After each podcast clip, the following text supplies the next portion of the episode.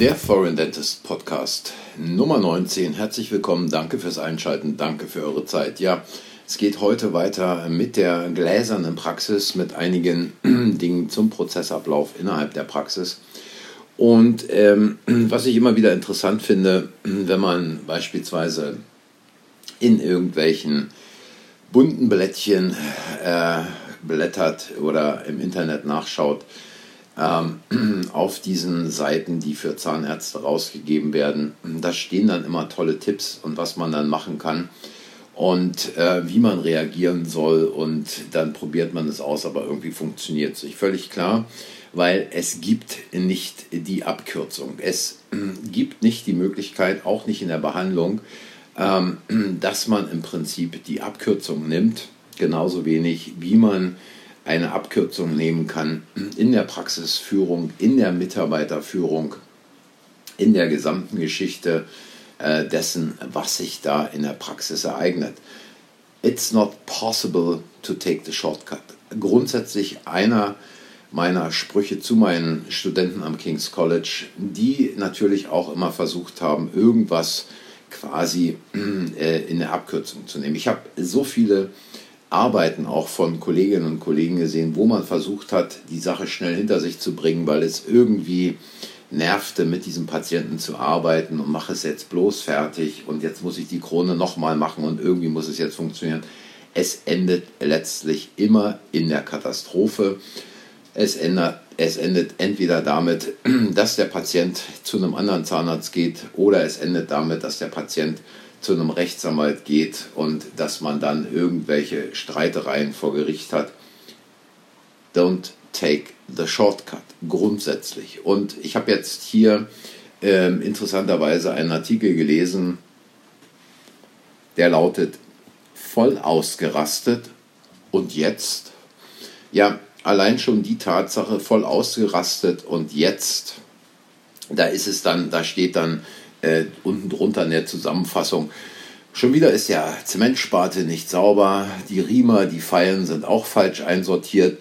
Es blutet plötzlich, wenn alles trocken sein muss. Just in diesem Moment fragt jemand, wann man sich dann eigentlich bei den Kolleginnen aus der Chirurgie zurückmelden würde. Die hätten jetzt schon dreimal angerufen. Es reicht. Das ist doch zum Ausrasten. Ja, und jetzt kommt äh, die Einleitung des Artikels. Man motzt, man wird laut. Äh, die betroffene ZFA antwortet gereizt, sie könne ja auch nichts dafür, verzieht sich verärgert und bespricht alles mit ihren Kolleginnen. Ja, das sind Situationen, äh, wenn man solchen äh, Artikeln dann folgt, in ihren Ratschlägen, die immer wieder auftauchen, weil es bringt natürlich keine Lösung. So etwas bringt keine Lösung, wenn dann entsprechend in der Zusammenfassung steht, äh, man solle also zuerst anerkennen, was wirklich gerade geschehen ist. Ähm, und man soll darauf verzichten, sich zu rechtfertigen. Und äh, man soll Verantwortung übernehmen für das Verhalten. Und dann betont man nochmal, dass es mir leid tut. Ja, also es ist natürlich eine Geschichte, die stammt irgendwo aus den 60er, 70er Jahren. Ähm, da kann man gleich im Prinzip diesen Artikel nehmen und in die Tonne treten weil er ist das Papier nicht wert, auf dem er steht. Es geht darum, wirklich nicht zu fragen, warum, sondern was will ich verändern. Ja? Und da muss ich nicht nach dem Warum fragen und da muss ich mich nicht entschuldigen und es muss mir nicht leid tun oder irgendwas. Es sollte das Ziel sein, dass es zu solchen Situationen in der Praxis überhaupt nicht kommt. Und dass es zu solchen Situationen in der Praxis überhaupt nicht kommt, ist letztlich eine Sache, ähm, die man, ich sage es jetzt, einfach erreichen kann. Natürlich kann man es nicht wirklich einfach erreichen, weil wie gesagt, es gibt keine Shortcuts, die wirklich erfolgreich sind. Aber man kann es einfach erreichen, indem man daran arbeitet, indem man eben auch diese Möglichkeit der gläsernen Praxis benutzt, indem man wirklich alle Möglichkeiten, die sich mit dem Modell der gläsernen Praxis bieten, auch nutzt die Situation einfach von außen zu analysieren. Wirklich jeden einzelnen Moment in der Praxis, ähm, die guten Momente wie die Momente, die noch nicht so optimal äh, funktionieren. Und wie man das Ganze dann umsetzt, wie gesagt, dazu kommen wir dann später noch. Aber ich glaube, es ist natürlich auch eine wichtige Geschichte und immer Dinge, die da schief gehen können, sind natürlich nicht nur Abläufe in der Praxis selber, sondern äh, als Inhaber oder Inhaberin einer Zahnarztpraxis hat man natürlich nicht nur innerhalb der Praxis zu tun, sondern natürlich auch mit Außenstehenden. Also damit meine ich einmal äh, Vertreter vom Dentaldepot, mit dem Labor, äh, mit dem Steuerberater, mit der Bank und so weiter.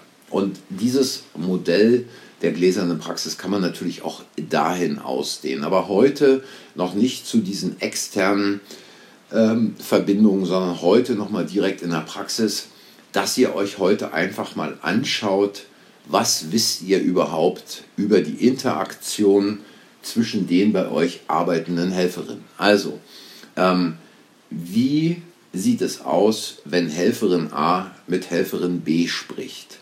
Wie sieht es aus, wenn Helferin A mit Helferin C oder mit Helferin D spricht? Wie, auf welche Art und Weise unterhalten sich die Helferinnen untereinander?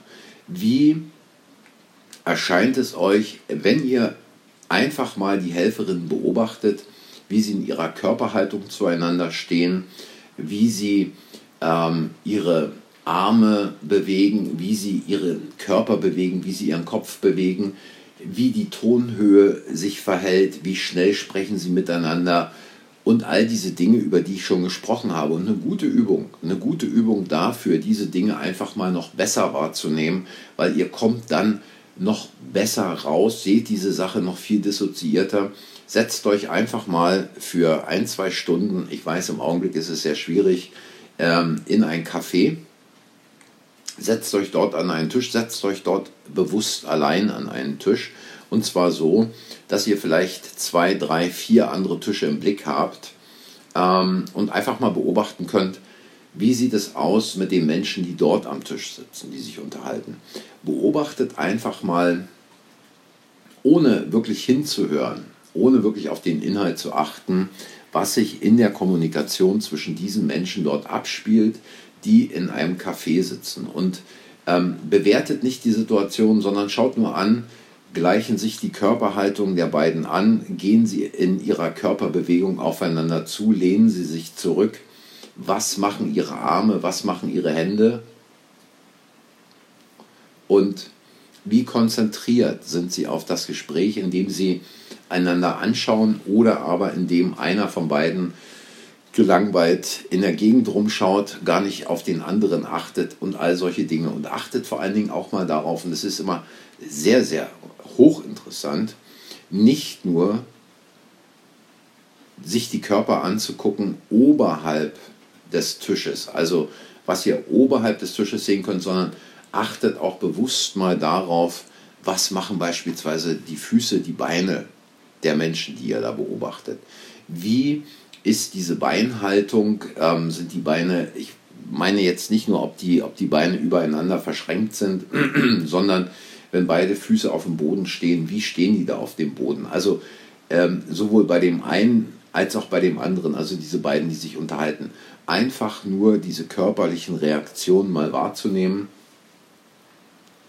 Denn wenn ihr so etwas in einem Café oder in einem Restaurant macht, dann seid ihr nicht persönlich so derart involviert, als wenn ihr euch äh, diese Dinge in der Praxis betrachtet. Selbst in, wenn ihr es als gläserne Praxis betrachtet, also wenn ihr von außen in die Praxis hineinschaut, dann ist da immer noch so ein kleiner, äh, so eine kleine emotionale Verbindung zu dem, was da gerade passiert.